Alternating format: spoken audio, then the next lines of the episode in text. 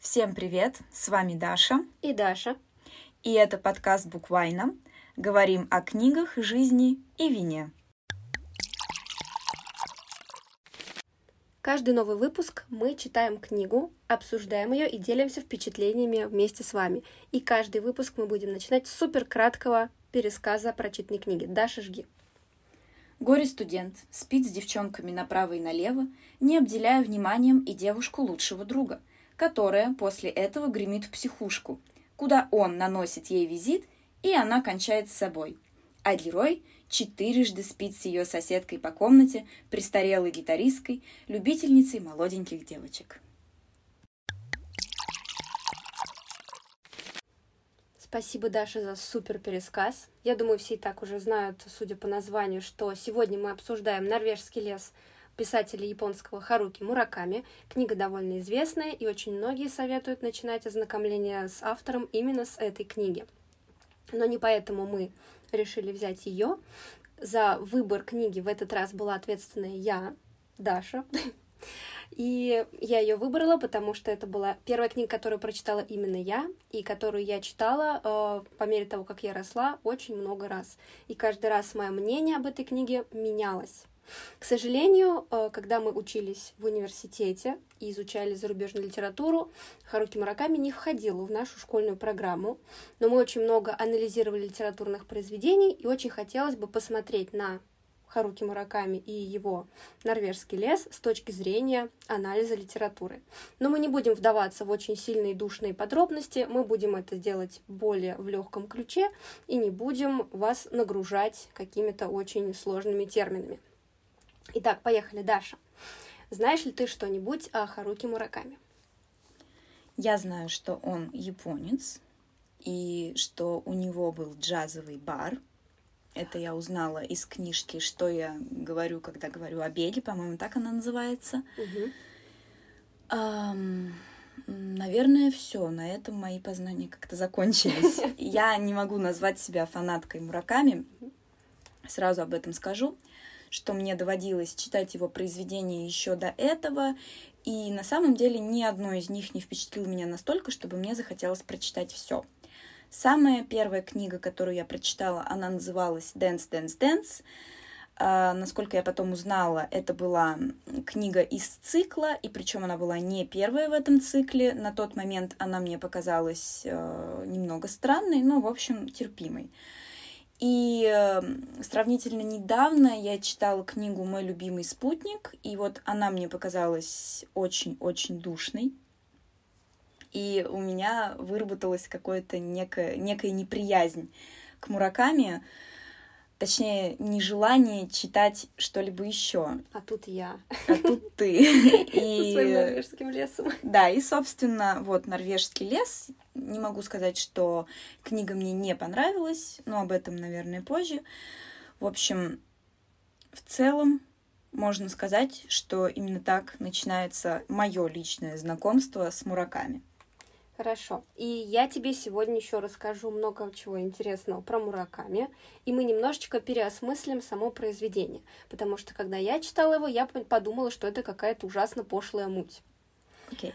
Да, а потом уже, конечно, я стала разбираться, и все оказалось немного глубже, чем мое первое суждение в подростковом возрасте в 16 лет. Итак, сначала мы поговорим про Харуки Мураками.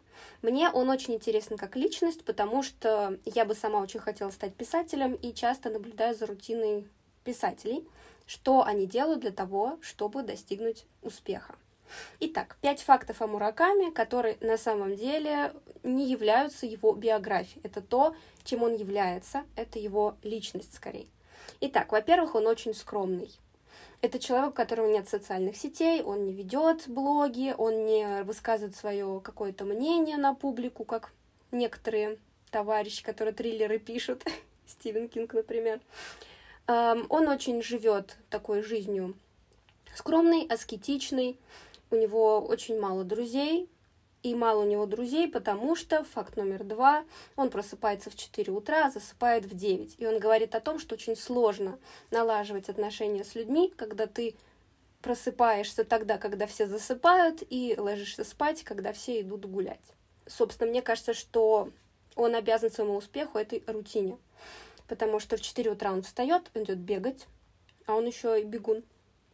И после этого он работает по 6, по 5-6 часов. А работает, я имею в виду, он пишет книги. Ну и дальше уже начинается его обыден, обыденная жизнь.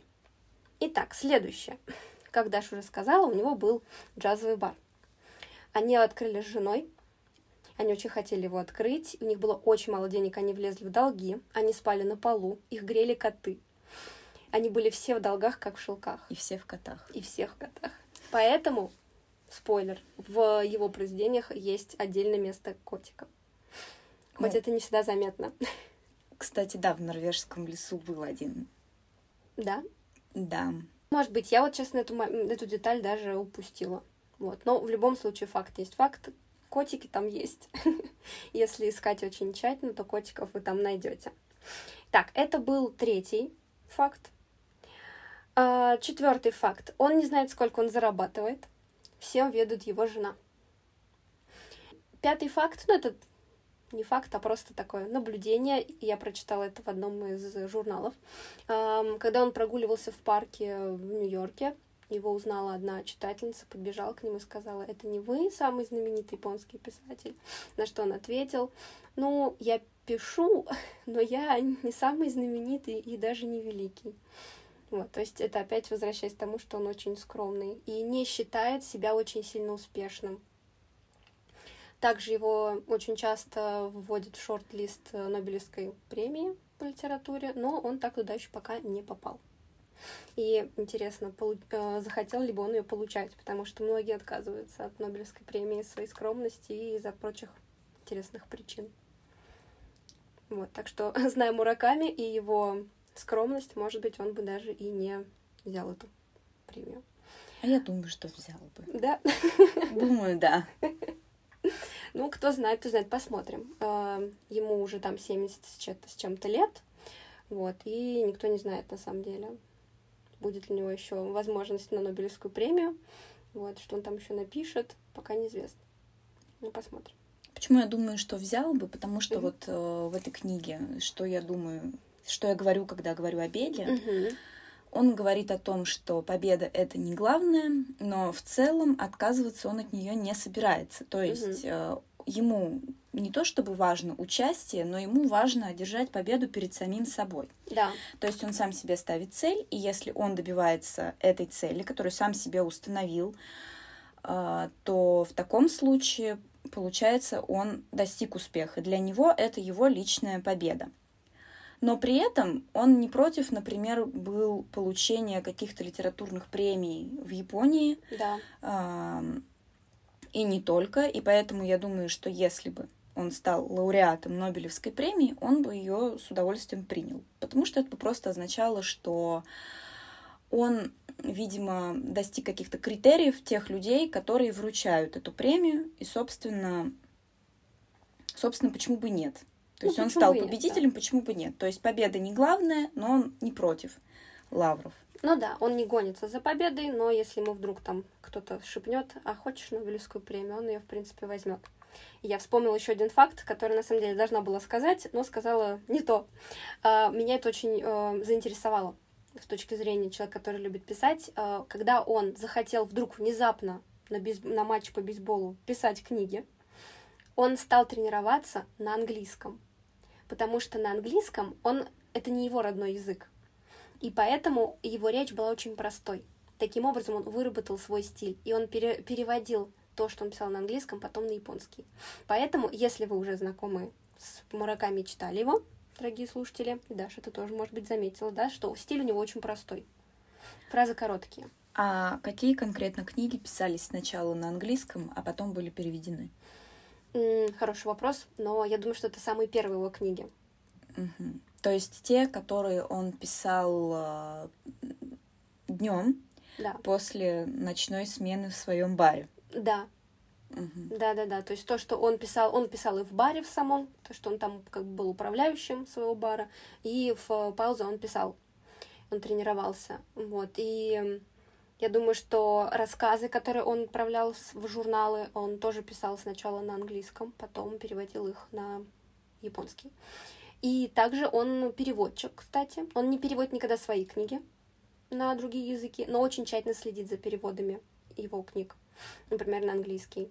Вот, но он переводил другие произведения с, на японский, соответственно, английского. А следит ли он за переводами на русский? Боюсь, что нет. Но, кстати, одно из его любимых э, произведений это «Братья Карамазовы». Боюсь, что он не знаком с этим произведением, поскольку не читал его на русском. Ну да. Вообще, мне кажется, что никто из иностранцев не может понять, э, что это за автор, если брать русскую классику, Мгм. потому что, к примеру, на английском Мгм. у Чехова, Достоевского и Толстого была одна переводчица, и я видела отрывки на английском, и все они, все авторы были абсолютно идентичны. То есть никаких различий в слоге, вообще ничего. Хотя это три совершенно разных писателя с совершенно особенным стилем каждого. Но здесь как бы проблема не в переводчиках, это и не их вина. Это все дело в том, что наш русский язык, он просто неповторим, на мой взгляд. Я на самом Да. деле очень люблю русский язык, и я счастлива, что я лично могу понять все эти произведения, поскольку я их читаю в оригинале. Да, мы читаем такие шикарные произведения в оригинале, нам повезло. И мне кажется, ну ты представь Достоевского на японском. Сложно представить, как вообще это читается, потому что настолько Раскольников культуры. кун. Раскольников кун, Сонечка Мармеладова Тян. да. Ох, это было бы, наверное, То есть, ну, многое, очень многое теряется, очень Да. многое. Да, конечно, это э, бесспорно. Поэтому я боюсь, что Мураками, конечно, ну, не смог бы постичь э, именно перевод его книг на русский, но также, как и мне кажется, что, наверное, перед переводчиком с японского на русский тоже стояли очень сложные задачи передать именно язык Мураками, ну, так, как он, вот он чувствует. Ну, здесь на самом деле было, я думаю, проще, потому Мгм. что он ведь изначально пишет простым языком. Ну да, Вот, соответственно, там нет каких-то таких нюансов.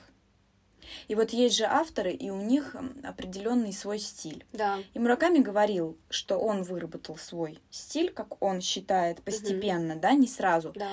Но, наверное, его стиль не в слоге, а Мгм. именно в повествовании, так скажем. И в что- подборке слов, потому что он очень сильно прям заботится о том, чтобы каждое слово было на своем месте. Мгм. Этого я не знала и звучит довольно странно, честно говоря. Его повествование, на мой взгляд, оно какое-то не от мира сего, я бы так сказала. Там, Мгм. То есть там есть какие-то рассуждения или некоторые персонажи, как он их простраивает. Они очень по-японски на самом деле выглядят. Мгм. Как человек, который в школе, каюсь, смотрел очень много аниме, да, задроты. Привет.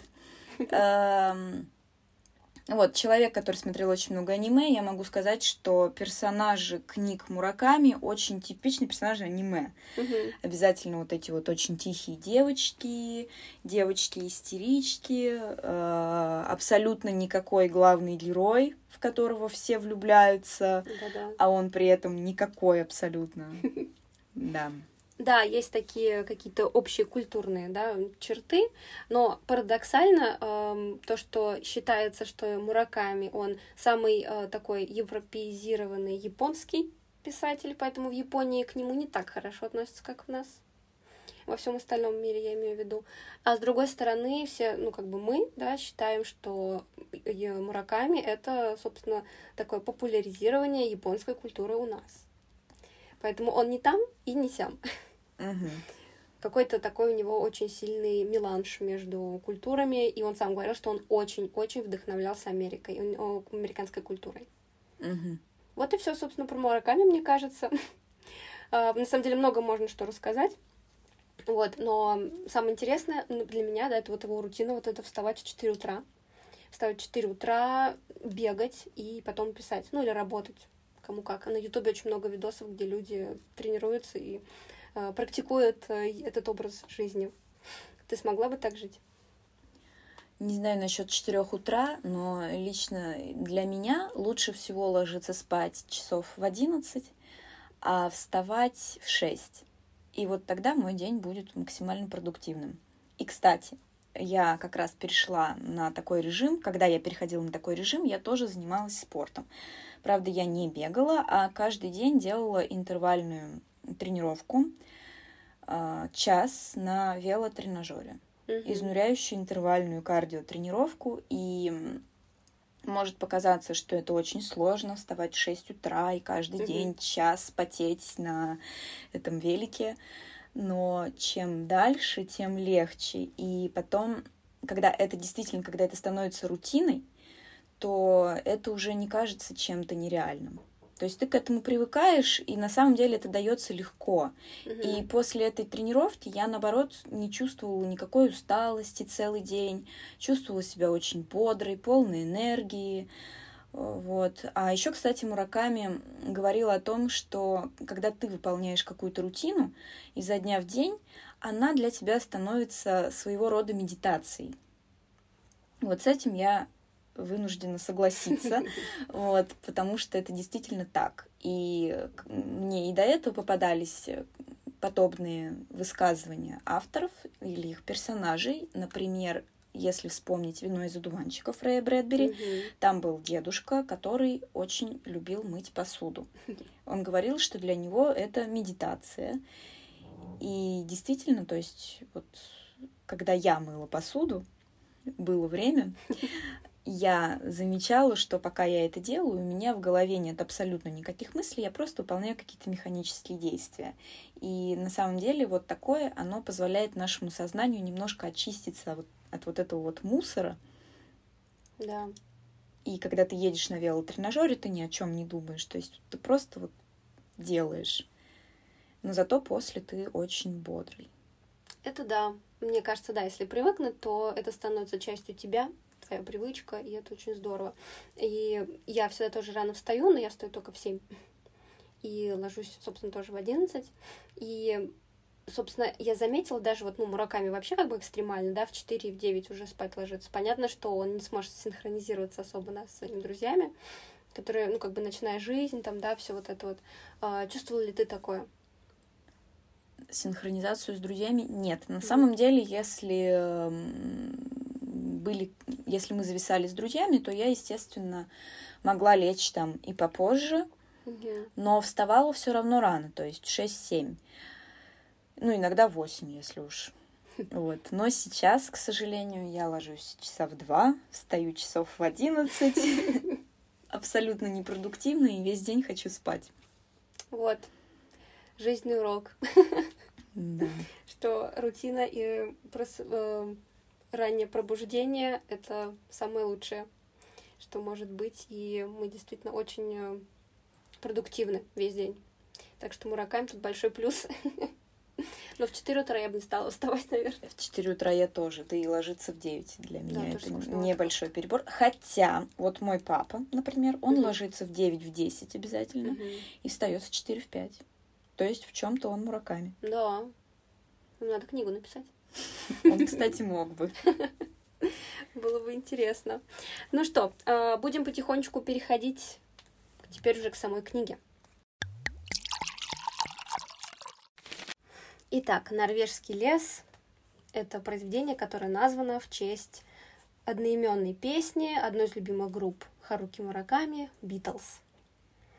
И, соответственно, книга начинается с того, что главный герой, Ватанабе, ему там уже где-то 40 лет, и он летит в Гамбург. По-моему, в Гамбург. Я не буду настаивать, но куда-то он там летит, в общем, в Германию. И в этот момент в самолете вот эта песня играет э, «Норвежский лес».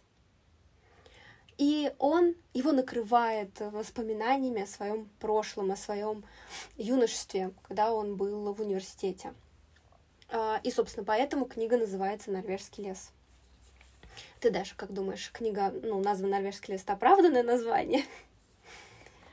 Нет. Ну, мне тоже так кажется. Я всегда, каждый раз, когда читаю, я все время думаю, почему норвежский лес? Ну, как бы, ну, окей, песня, да, ну, играла она там у него, да, ну, и, ну и что? Если так на поверхности, да, можно было по-другому назвать. А что ты думаешь про лес самоубийств? Ну, лес самоубийств, да, то есть это как бы ассоциация с Японией, да, лес самоубийств, много, много самоубийств было произведено в этом лесу. Произведено. Произведено.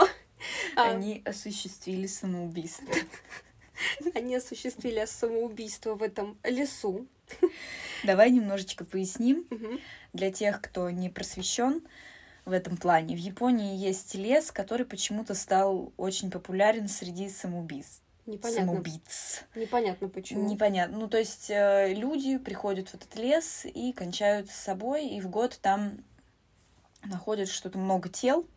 Вот. Мгм. Я не буду называть точные цифры, потому что их не помню. Но, в общем, там находят довольно много людей, которые свели счеты с жизнью. И, Мгм. возможно, Мураками этим как-то тоже вдохновился. Вполне может быть. Мы не можем сказать за Мураками, потому что он обычно не особо как бы комментирует свои Да, конечно. То есть произведения. это одна из теорий, Да. моей теории, почему книга может называться так. Почему можно оправдать название этой книги. Ну и если мы забежим немножко вперед, то Мгм. одна из героинь сделала, сделала что? Самоубийство. Она покончила с собой где? В лесу. В лесу. Не в том лесу, я так понимаю, не в том лесу знаменитом в Японии, а в каком-то лесу, в общем-то. Да, и там есть эта аллюзия э, на тропинку, да, то есть там есть тропинка, по которой ты идешь, и если ты идешь по ней и никуда не сходишь, то ты будешь жить. И если ты сойдешь с этой тропинки, окажешься вот в этом там лесу, или и ты найдешь колодец, в который провалишься. Да, вот образ колодца мне был интересен. Я тебе Да. обещала, что я тебя об этом спрошу, потому Да. что я... Вот этот колодец был упомянут всего один раз Да. в начале произведения, и дальше про него на самом деле не было больше ни слова. И мне было интересно спросить тебя, как человека, который прочитал эту книгу трижды, если я не ошибаюсь. Больше. Больше. Окей. Соответственно, расскажи мне про этот колодец. А, про колодец что я могу сказать? Я читала еще ну, другие произведения других авторов японских, и я знаю, что есть э, какой-то определенный тоже вот символ колодца, как э, портала в другой мир. Ну, что-то вроде того. Я трактую это как-то так, потому что я думаю, что многие знают фильм «Звонок». Есть одноименная книга Кодзи Судзуки, которая называется «Звонок», и там тоже есть колодец, в который проваливается девушка и, соответственно, умирает. То есть колодец — это как бы символ перехода в мир мертвых. Мгм. Здорово выкрутилась? Допустим. В общем, колодец э, это такой вот своеобразный символ, да, который действительно встречается в литературе. И вот мне про- просто показалось, что, может быть, это действительно какой-то тоннель в мир смерти. А мне вспомнилась другая история про колодец, она из жизни. Да.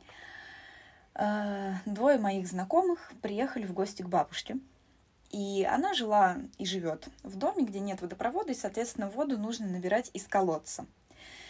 И она попросила своего дорогого внука набрать ей воды. Внук э, очень любит бренды, то есть там всякие кроссовки Александр Маккуин, чехол э, Луи Виттон и так далее. В общем, он просто весь в брендах. И было жарко, и у него была какая-то брендовая футболка, которая стоила тысяч пятнадцать, и она просто висела у него на шее. И он об этом забыл, и когда он наклонился, она у него свалилась в этот колодец.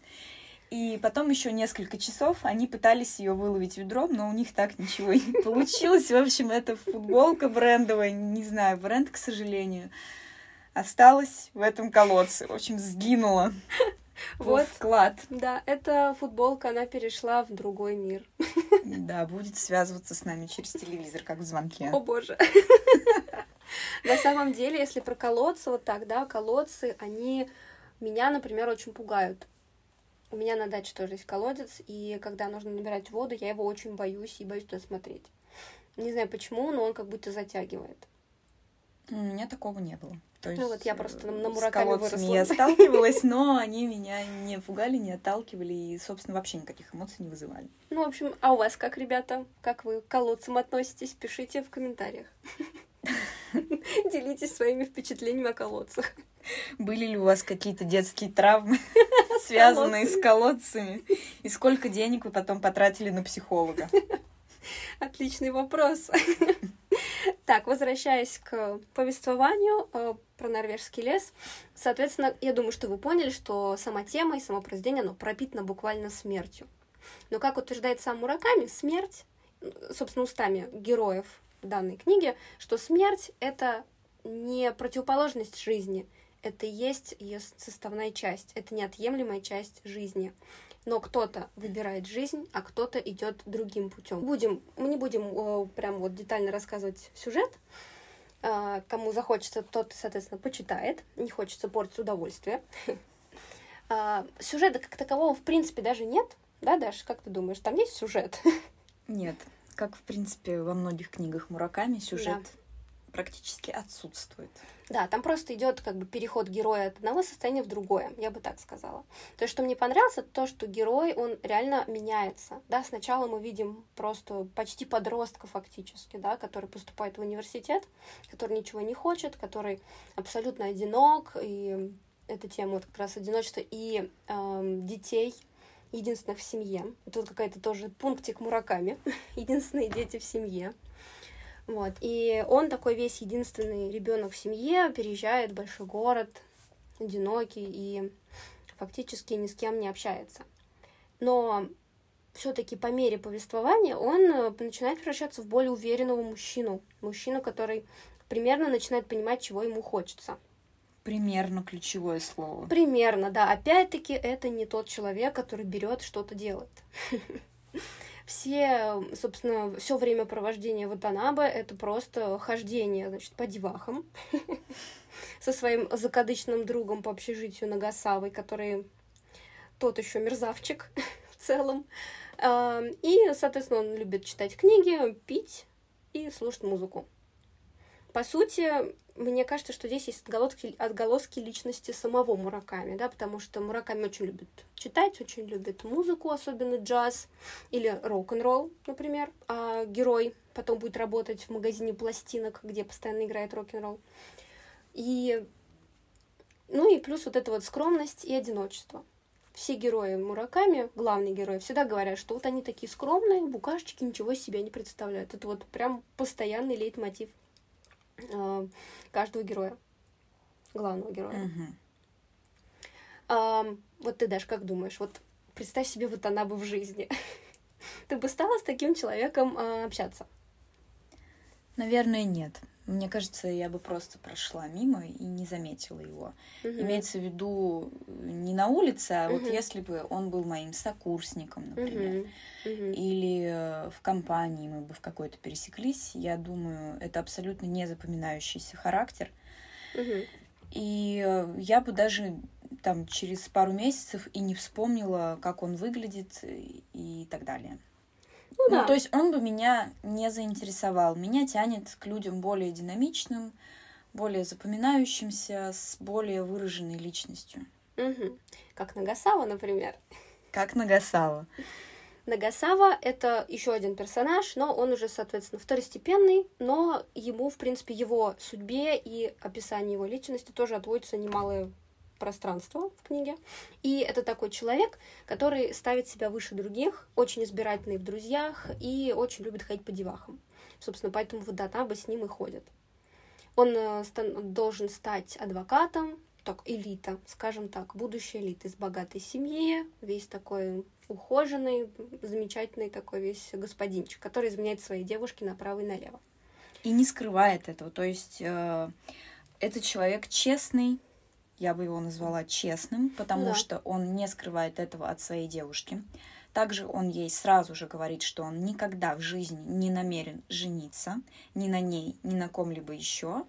И если ей э, это не подходит, то она, пожалуйста, может искать себе другого человека. Да, и тут опять мы видим тему любви и одиночества вместе. Да, любовь и мураками это всегда страдание. Наверное, этим мне Мураками не особенно нравится, потому что ну, будь проще. Любовь это не обязательно страдание, и вообще э, есть люди, которые наслаждаются страданиями. Да. Не дай бог ты им скажешь, что есть выход. Да, они сразу же очень злятся почему-то на тебя. но продолжает ныть. То есть находит удовольствие извращенное в том, чтобы поныть, пострадать, поистязаться, пожалеть себя. Да. И найти повод для недовольства. Это им нравится ведь. И вот, кстати, Нагасава как-то угу. раз сказал вот она бы, что никогда не жалей себя. Да. Поэтому мне лично Нагасава как персонаж был симпатичен. Угу. Он мне казался симпатичнее многих других персонажей, хотя он был и второстепенный, и хотя он, конечно же, скотина, но тем не менее это очень сильная личность, личность, которая знает, чего хочет. Да, противовес Ватанабе. Да, и которая знает, чего хочет абсолютно в любых сферах. То есть, как ты уже сказала, он был избирателен в друзьях. Да это было не о том, что дружить с кем бы лишь бы дружить. То есть э, действительно он подбирал людей, с которыми ему интересно, с которыми ему нравится проводить время. И я не думаю, что он был так уж сильно одинок на самом-то деле. Который, к примеру, знал, что он не хочет семью, заявлял об этом. Который вот к этой своей карьере он готовился очень давно. И хотя он из очень богатой семьи, деньги для него не проблема, он мог бы выбрать более легкий путь для себя, но он этого опять же не сделал, а, у которого даже были четкие представления о том, что читать. То есть да, он читал, критерий. да, у него был критерий, что он читает только книги авторов, которые были написаны, которые писали не менее чем 30 лет назад. Угу. То есть все, что было написано позже, он не считал для себя интересным, не принимал за литературу. Его любимым произведением был Великий Гэтсби и Томас Ман. Волшебная гора, но это ты путаешь с Ватанабе. Ой, да. Это его. Волшебная гора вот она бы читал постоянно. Он читал ее на да. протяжении всей книги. Да, точно. А любимым произведением был Великий Гэтсби. Да, и благодаря ему они познакомились, да, вот Анабе и Нагасава, потому да, что он увидел, что читает вот Анабе и такой одобрил. Одобрил. Да, одобрил этот э, выбор. И таким образом, да, они как бы начали дружить. И он сразу, этот персонаж, он сразу поражает своими очень э, четкими и резкими суждениями, даже про литературу, да, то, что он не читает то, что там э, меньше 30 лет назад выпустилось, я имела в виду. Да. Да. Интересный персонаж, конечно, неоднозначный, да, каждый, ну, соответственно, будет его воспринимать так, как ему хочется. Но, опять-таки, его девушка, имени которой, к сожалению, не помню уже сейчас, я тоже. Она, соответственно, ну, была тоже хорошо описана, да, ее хорошо описали просто ее портрет. Ну, она, естественно, там возникала довольно мало, вот. Но что мы про нее можем сказать? Мы можем сказать, что она, в принципе, как, не знаю, позиции жертвы. Опять же, она сама на да. себя смотрела с позиции жертвы. То есть да. она встречалась с человеком, которого якобы очень сильно любила. Угу. А, любила, несмотря на то, что он любил ходить налево, совершенно этого не скрывая, а, что он никогда на ней не женится. Ее это устраивало, она да. продолжала. Опять же, почему? С моей точки зрения, вот это вот опять страдать, да, страдать любить, страдать. Страдания. Вряд ли она любила человека. Ну, с моей точки зрения, то угу. есть я не хочу сказать, там, автор хотел сказать так.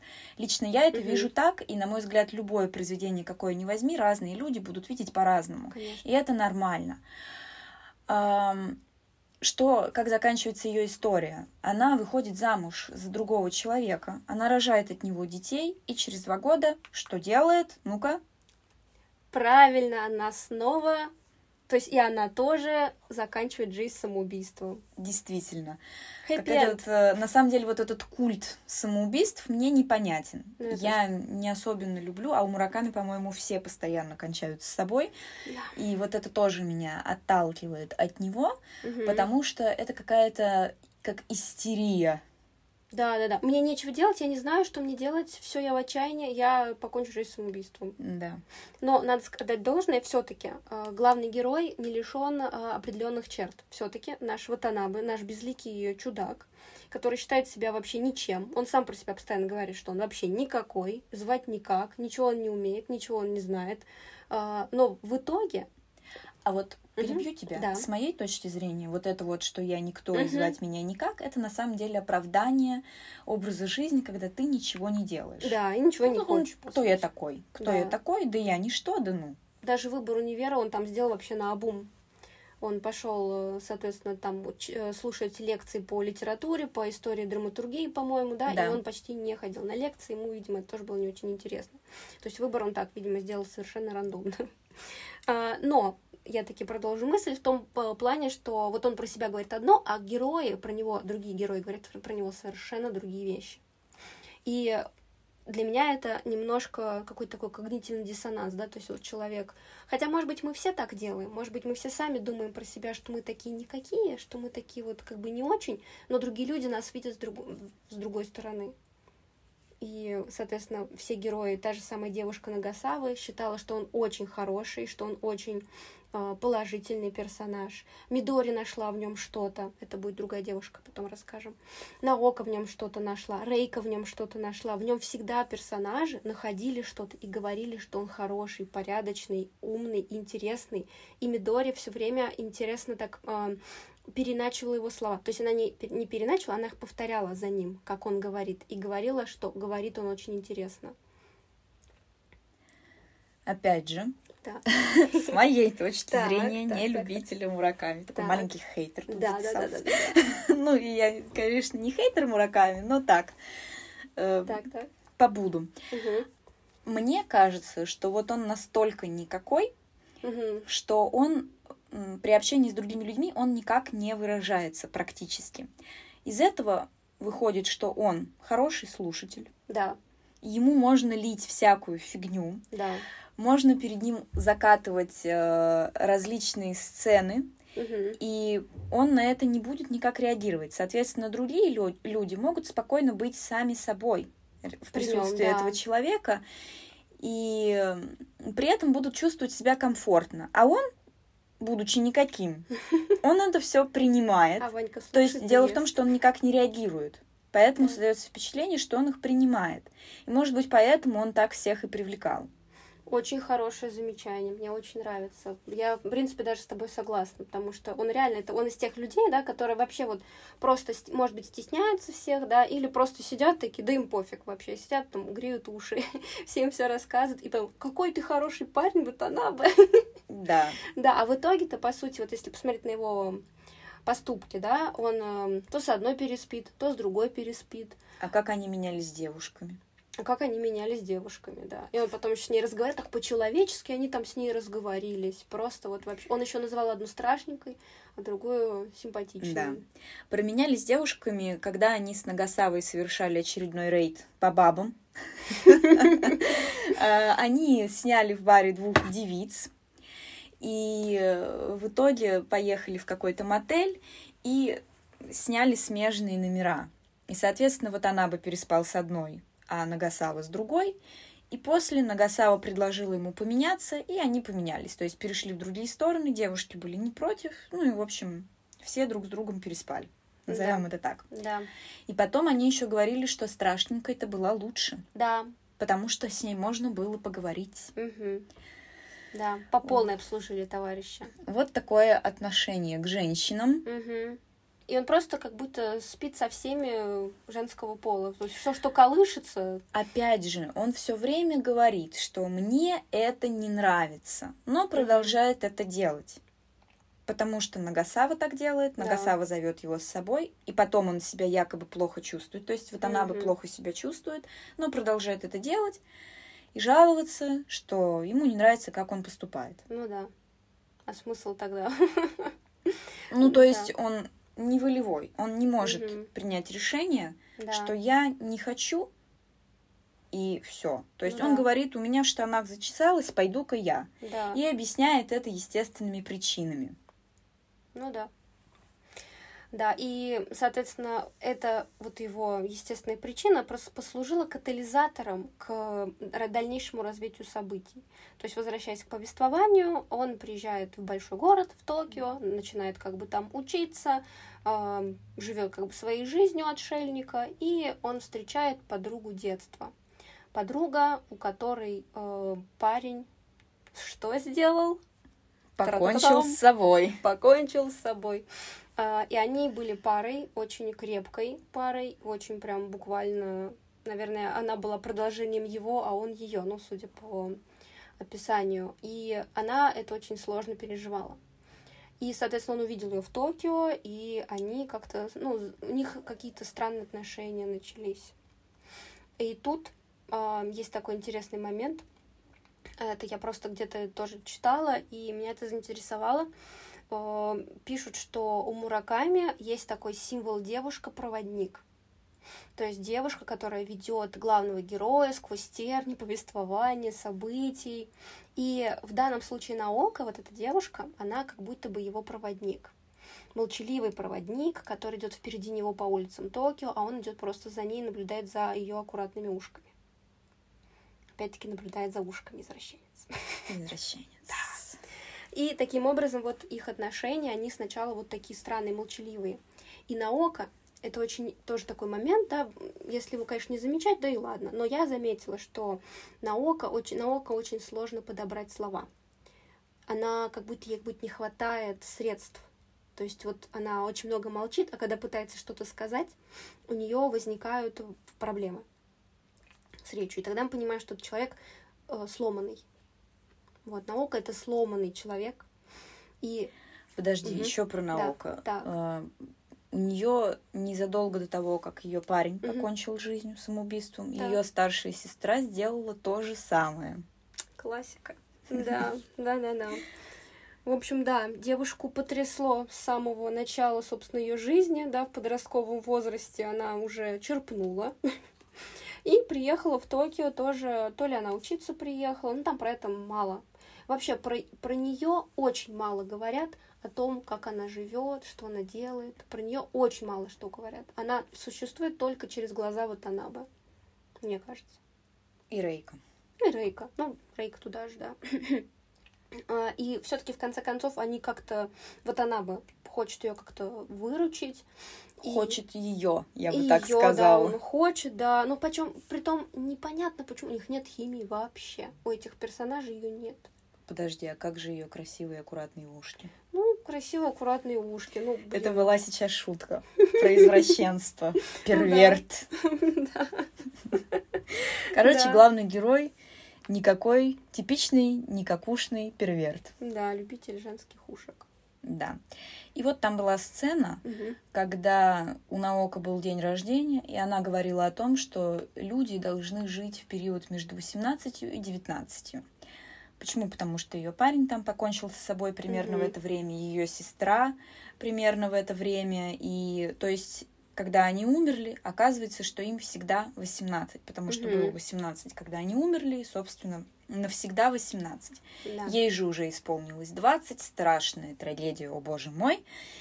И она плакала. Начиналось то есть у нее была истерика вот э, в ее день рождения с ней был. Вот она бы что сделала? Вот она бы, вот она бы с ней переспала. Нашел да, он не покончил с самоубийством, он ее трахал. Оттрахал. А, после этого она исчезает из его жизни. Потому что это как раз было катализатором к ее полному слому. Да. А, будет немножко придется вдаться в подробности, потому что Мураками не, вообще не стесняется все описывать. В тот момент, когда вот она бы делала свои дела, она была абсолютно сухая, и ей, собственно говоря, видимо, это было совершенно не нужно. Ты заблуждаешься. Так, да? Да. Значит, я забыла какой-то момент, так. Она говорила о своем парне, так. А, который погиб, угу. умер, то есть угу. до этого, что у них не было секса да. никогда, как такового. Да. Потому что каждый раз, когда они пытались это сделать, она была слишком сухая, угу. и было очень больно. А вот именно с Ватанабе в ту ночь, когда он лишил ее девственности, она даже испытала оргазм. Да, так. И было все наоборот как раз-таки легко. Угу. И потом, когда он приезжает к ней вот в это заведение угу. для психически неуравновешенных да. людей, а, она говорит ему об этом угу. и говорит о том, что она очень боится, что в жизни она уже никогда такого не испытает. То есть она боится, что она не испытает оргазм. Моим э, таким критическим взглядом на все это. И вспомним мой э, супер пересказ. Да. То есть, э, если сложить 2 и 2, Мгм. если опустить кучу деталей и оставить 2 плюс и 2, Мгм. то получается, что она очень сильно боится, что больше никогда в жизни не испытает оргазм, не в силах. Справиться с этим, И выпиливается. выпиливает себя из жизни. Так, хорошо, да, значит... Хотя, конечно, нет, это просто... Ну да, это просто так, в- в- грубо говоря. ну да, в общем-то, э, просто впечатление, э, когда я читала, видимо, немножко у меня в памяти это заместилось чем-то другим, как раз, наверное, рассказом про нее и вот ее парня того. Вот, э, да, но все равно, несмотря на то, что как бы ее тело вроде бы говорило да, она плакала, и она лежала как мертвая потом. Он описывал это, что вот она лежала вообще без слов, без движений, рыдала. И он просто взял и ушел. Он просто ушел.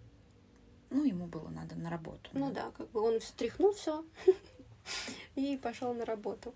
Вот, и, ну, по мне, да, если чисто человечески, то это, в принципе, обычная человеческая ситуация, да. Парень пришел к девушке, с которой еще ни разу у него ничего не было. У них даже не было никакой реальной химии. Это просто вот ботаник и красивая скромняшка, да, симпатяшка. Она пригласила его в гости, она начала истерить, она очень много говорила, там психовала, они выпили, она, видимо, была такая веселенькая. А, И они переспали. Соответственно, она потом начала плакать, а он сбежал. Типичная ситуация. И вот она, мы, конечно, здесь не очень-то похож на добр- доблестного рыцаря, который спасает девушку оргазмом. Да, которого все потом так описывают, Ну как да. очень хорошего человека. Да. Да-да-да. И после этого наука просто ломается. Она реально становится просто сосудом с большими трещинами. Точнее, она была сосудом с трещинами, и в конце концов она разбилась.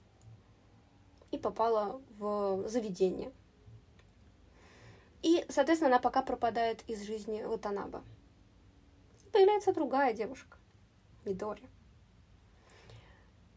Полная противоположность э, Наока полная жизни, яркая и очень вызывающая. Я бы сказала, вульгарная. И имя ее Мидори это на японском зеленый. Зеленый цвет жизни, яркий и соответственно, для меня она символ именно жизни. То есть она тоже девушка-проводник, но девушка-проводник в другую сторону, в сторону жизни. Что ты думаешь по поводу Мидори? Мидори была одним из немногих персонажей, симпатичных мне. Угу. А, да, очень экстравагантная Мгм. девчонка. Местами действительно вульгарная, но и это не вызывало раздражения. Угу. Она влюбляется в Ватанабе, но видит, что он не проявляет к ней тех же чувств.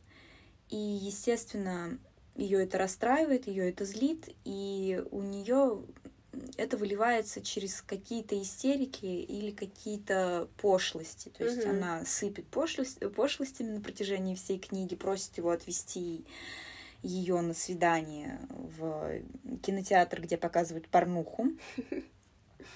Да.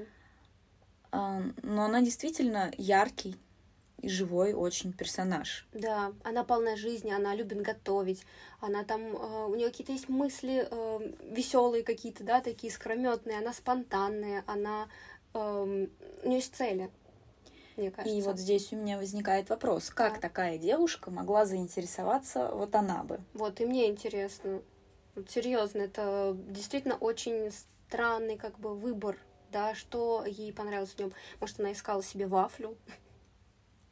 Каблучника. А, Да. на самом деле я вспоминаю, Мгм. она как-то раз говорит такое, что м, знаешь, что такое любовь?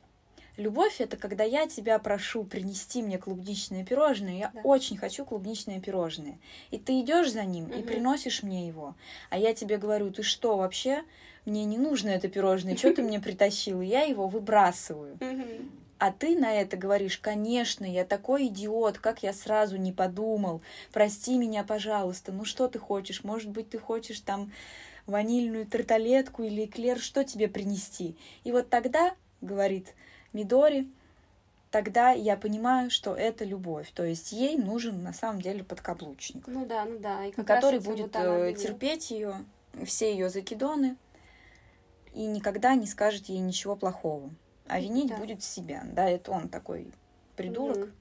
сразу не догадался. Очень жизненные примеры, на самом деле, мне кажется, ну, много таких девушек, а, если так посмотреть, да, которые действительно подминают под себя парня и, ну, ищут более слабую жертву. Так что да, если вот с такой стороны смотреть, то вот она бы это типичный такой вот э, вафел, который все использует. Но по сути и он сам тоже использует людей. Наука он использовал. Как и наука использовала его, в принципе. С какой-то стороны. Угу. Потом его и Рейка попользовала.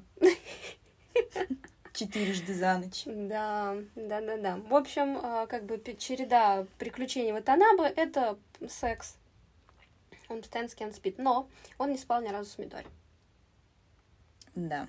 Он которую он любит. Ну, как, как бы он конце, выяснил да. в конце книги, он ее любит. Да, ну, про это не будем, да, без спойлеров, просто как бы ему становится вроде как понятно, что ему нужна Мидори, что он к ней тянется.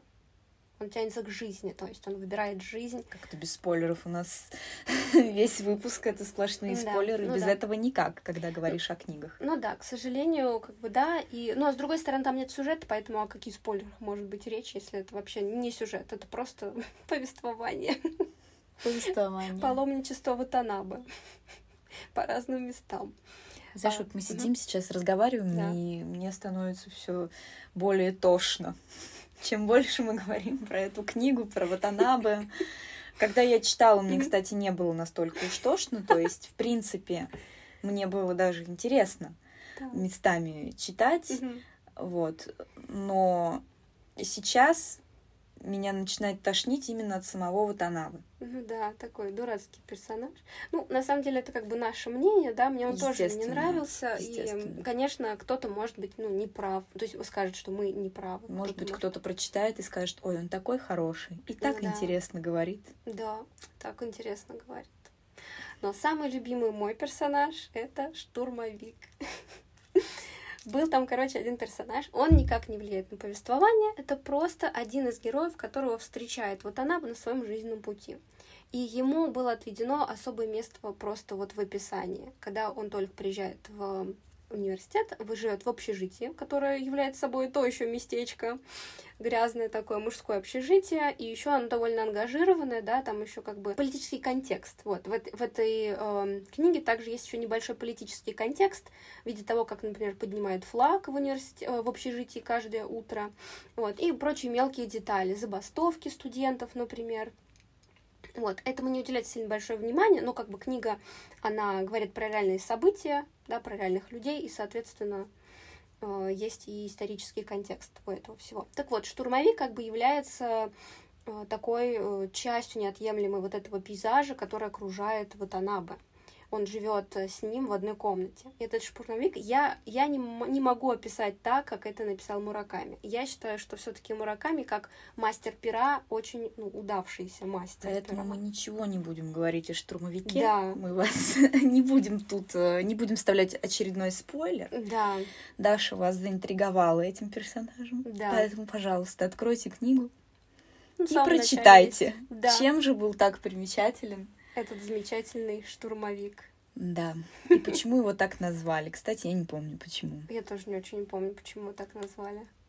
Ну, в общем-то, это и не суть. Мы оставляем вам загадку, и, собственно, мы вам раскрыли так много карт, что одну все-таки решили оставить закрытой. Почитайте, ознакомьтесь. Ну, кому и- интересно, да, естественно. Кому интересно, да. Ну, я думаю, что если люди на- ну, увидели название, да, Мураками Норвежский лес, я думаю, что его слушают только те, кому интересно. Потому что это все-таки на любителя, мне кажется.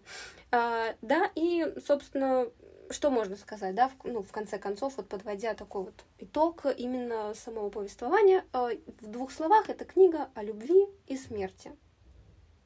Ну и одиночестве. Ну, любовь, одиночество тут как бы вместе, все в одном. Сюжета у книги нет, повторюсь еще раз. Это просто странствие персонажа. Персонаж меняется по ходу книги. Не очень сильно, но меняется. Так что-то у него там происходит. Вот. И про впечатления, да, мои лично, мне как бы книга эта нравилась не сразу. Сначала мне эта книга не понравилась, потому что там есть действительно такие довольно откровенные сцены. А, И я читала ее в 16 лет первый раз, и, как я и говорила, мне она не понравилась, она была очень пошлая. Но я почему-то ее взяла, перечитала лет в 20 с чем-то, и мне она уже показалась не такой плохой. А вот может ли Мгм. очень скромный человек, как ты назвала Мураками, Так. написать подобные сцены и при этом э, описать вот именно такое отношение к женщинам в своей книге, отношение потребительское, откровенно говоря. И, и, и вот она бы так относится к женщинам. И Нагасава. Ну, на самом деле, мне кажется, что стоит очень четкую грань провести между писателем и его книгами, да, потому что, да, понятно, что в каждом произведении есть частичка э, писателя, но она только маленькая часть. И когда он пишет, это как актер. То есть актер играет и мерзавцев, и хороших героев, да, он просто перевоплощается. Также, когда ты пишешь, ты перевоплощаешься. Ну хорошо, а есть вот такой вопрос. Так. А, тоже пример из жизни. Когда мы учились в университете, одна моя одногруппница очень любила какого-то немецкого автора. Так. И ей очень нравились его произведения, то есть зачитывалась. Мгм. И потом на лекциях она узнала, что автор этот был нацист. И Мгм. ее отвернули его произведения моментально, хотя Мгм. в своих произведениях он с этой позиции никак не раскрывался. Мгм. Абсолютно. Хм. Как ты относишься вот именно к этому? Стоит ли здесь тоже проводить грань? Мгм. Ну вот лично ты, то есть понятно, что Мгм. каждый человек по-своему, здесь нет правильного ответа, но вот Мгм. лично тебе бы это помешало дальше наслаждаться творчеством писателя, зная, ну, к примеру, что он нацист, или, Мгм. может быть, ты узнаешь, что он э, растлитель там Мгм. Вот это очень актуальный и вопрос. так далее, то есть. Ну да, да, я поняла. Э, На самом деле, конечно, хотелось бы сказать, что нужна эта четкая грань, да, и произведение. Я думаю, что если копнуть в историю, то очень много писателей, художников, которые были растлителями, и много всяких грешков за ними имелось. Ну и то же самое с фильмами. Да. Ну, то есть э, человек снял, допустим, отличный фильм, Да. просто отличный, но потом ты узнаешь, что он кого-то там изнасиловал 20 ну, да, лет допустим, назад. да. Стоит ли прекращать смотреть его фильмы, основываясь только вот на этом? Мне кажется, нет. Э, Мне кажется, стоит очень ограничивать, разграничивать. Э, Сейчас этого не хватает, мне кажется, нам всем. Это вот здравого смысла, что да, этот человек может быть и мразь, да, но то, что он сделал, он сделал что-то прекрасное. И просто не думать о том, кто это сделал, а просто Мгм. наслаждаться именно самим эм, произведением любым. Но это сложно, мне кажется. Ну и немного гиперболизируем. Представь, Да. что тебе в руки попала книга. Книга просто замечательная. Так. Она написана прекрасным языком, она безумно интересная, так что Мгм. ты открываешь и не можешь оторваться. В общем, это становится, эта книга становится твоей любимой книгой, Так. к которой ты возвращаешься там на протяжении лет своей Мгм. жизни, да, Мгм. перечитываешь ее много Так. раз. И вдруг ты узнаешь, что на самом деле автор, который ее написал, Мгм. стоит там какой-то автор. Так. Что на самом деле это псевдоним. Мгм. А написал ее Путин. Так. Действительно написал книгу Путин. И там нет ничего политического, то есть вот абсолютно не имеет отношения ни к чему, что происходит или там не происходит. Э, Ну вот, Как ты меня прям вот обыграла. приперла к стенке. Шах и мат просто. Слушай, я не знаю. Я не знаю вообще, что сказать, потому что, ну, я все-таки стараюсь ограни... ну, как бы разграничивать. То есть я Разграни- бы, да, То есть, читала ну, несмотря на то, что книга была написана Путиным. Я Всё-таки наверное, это книга. Да, все-таки это, все-таки книга. Но просто на самом деле не будем хан- ханжами, ханжами. естественно. Потому что вот реально, если взять любое какое-нибудь произведение, тот же самый Маяковский был ужасным абьюзером женщин, как бы я терпеть могу абьюзеров, да, но от этого я не смогу не читать стихи, например, Маяковского. Или Мгм. Есенина, который был алкашом и бил своих женщин. Но его стихи прекрасны для многих, и многие их любят, и э, я не принимаю абьюзерство, например, но, блин, но он создал прекрасные вещи. Что же нам теперь всех э, удалять? Ну, на самом деле, да, действительно, если нам всех э, под эту гребенку Да. грести, то получится, что нам станет совершенно нечего читать, совершенно нечего смотреть, Да. слушать, Да, и получится И так антиутопия, далее. в которых только достойнейшие из достойных должны что-то создавать. Да. Но таких нет, мы все ж люди. Ну да, ну да. Вот, и по поводу Мураками, я не знаю, ведь он очень скрывает свою жизнь, да, то есть он ничего не рассказывает такого. И единственное, все, что я знаю, вызывает, наоборот, мне очень большую симпатию. То есть это он производит впечатление семьянина, такого, ну, как бы отшельника. Я, насколько я знаю, у него нет детей, вот, но он всю жизнь прожил со своей женой. И видится он таким, наоборот, очень современным человеком и довольно-таки порядочным, да, то есть он бегает, он эм, там переводит, да, везде ездит, там путешествует, ведет скромную жизнь. И а, кажется, ну, он, он привлекает меня вот как человек, и понятно, что мы ничего про него не знаем, и что такое там у него в голове творится, что он такое пишет, вообще непонятно. Большая загадка. А давай немного вернемся Мгм. к Мураками как Так. раз-таки и к тому, как он начал свою карьеру. У меня вопрос есть. Так. То есть он пошел на бейсбольный матч. Да. Просто как болельщик. Да. И в какой-то момент он вдруг понял, что он должен написать книгу. Не то, что стать писателем, а Да. написать книгу. Да. И он пошел домой, по дороге он купил себе ручку, пищу и бумагу, и э, он даже не знал, о чем будет книга. Совершенно. То есть у него не было идеи. У него просто вот ему тюкнуло в голову, что я хочу написать книгу, я должен написать книгу. Мгм. И вот таким образом он понимает, что это его настоящее призвание. Как ты думаешь, бывает ли такое на самом деле? Причем ему было уже за 30 на тот момент. Да. Бывает ли такое на самом деле, что вот вдруг на тебя снисходит снизоре- э, озарение, и ты понимаешь, чем ты должен заниматься? Ну, мне кажется, да. Мне кажется, такое бывает. Может быть, конечно, все эти истории писателей, они немного преувеличены. Все-таки они писатели, они могут э, что-то там приукрасить, да, сделать красивым, чтобы это продавалось, опять-таки. Так же, как история с Джоан Роулинг, например. Кто знает, правда это или нет. То, что она там была такая бедная-бедная, и тут бац, ей приснилось вроде. Что-то такое. Не знаю эту историю на самом Вот деле. я не очень помню, как-нибудь, может быть, мы ее затронем когда-нибудь. Вот, я тоже не хочу сейчас это заниматься дезинформацией, но там тоже была такая какая-то красивая история. Бац, внезапно, бум, и получилось. Вот. Э, Мне кажется, что ну, доля правды в этом точно есть. Потому что на самом деле это вот он так говорит, да, типа бум, и я захотел. На самом деле, если так копнуть таки опять, то у него всегда было какой-то зуд. Всегда хотелось что-то выразить, ему всегда хотелось свои мысли как-то выразить, но он не понимал как. Но в один прекрасный момент, ну, в данном случае на матче по бейсболу, да, и после него он понял, как он хочет выразить эти мысли. У него просто было что сказать, он взял это и высказал. Ну и финальной нотой нашего сегодняшнего выпуска, основной части, будет небольшой фрагмент из книги, который я прочитаю, чтобы вы могли прочувствовать, насколько сильно чувствовал себя уныло главный герой, э, насколько ему было тошно и плохо почти все время повествования. Итак, 1969 год почему-то напоминает мне трясину.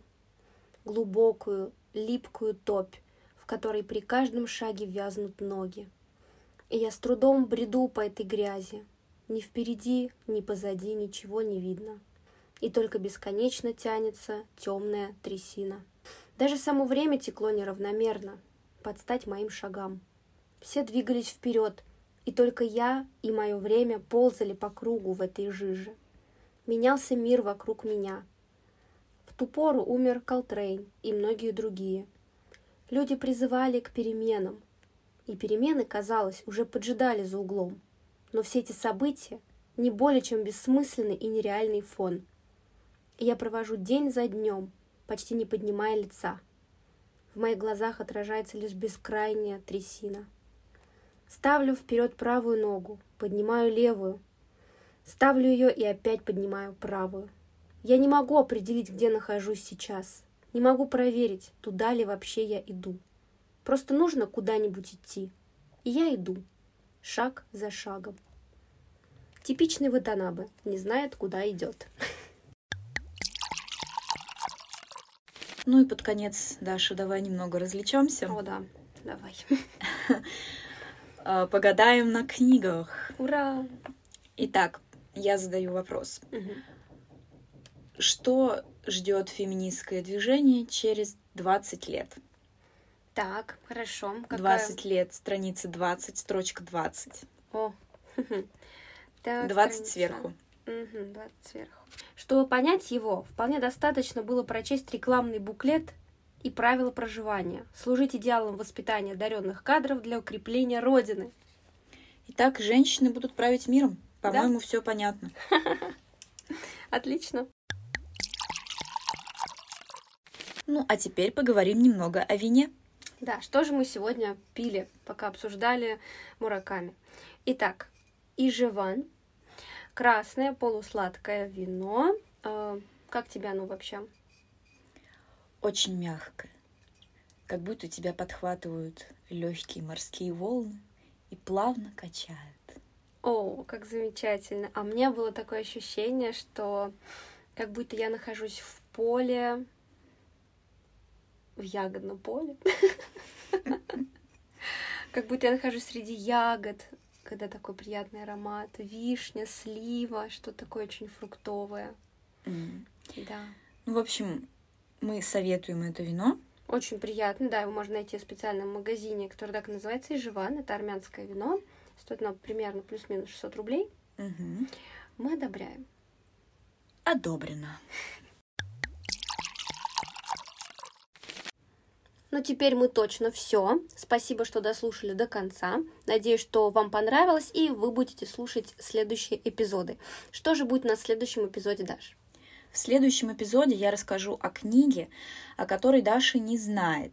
То есть, э, может быть, она ее и читала, но она не знает, что именно читаю я и что именно готовлю я. Интрига. Мгм. И вас мы тоже интригуем, вам мы ничего не расскажем. Внимательно следите за анонсом, когда выйдет следующий эпизод. А выйдет он через две недели. Пока-пока. Пока-пока.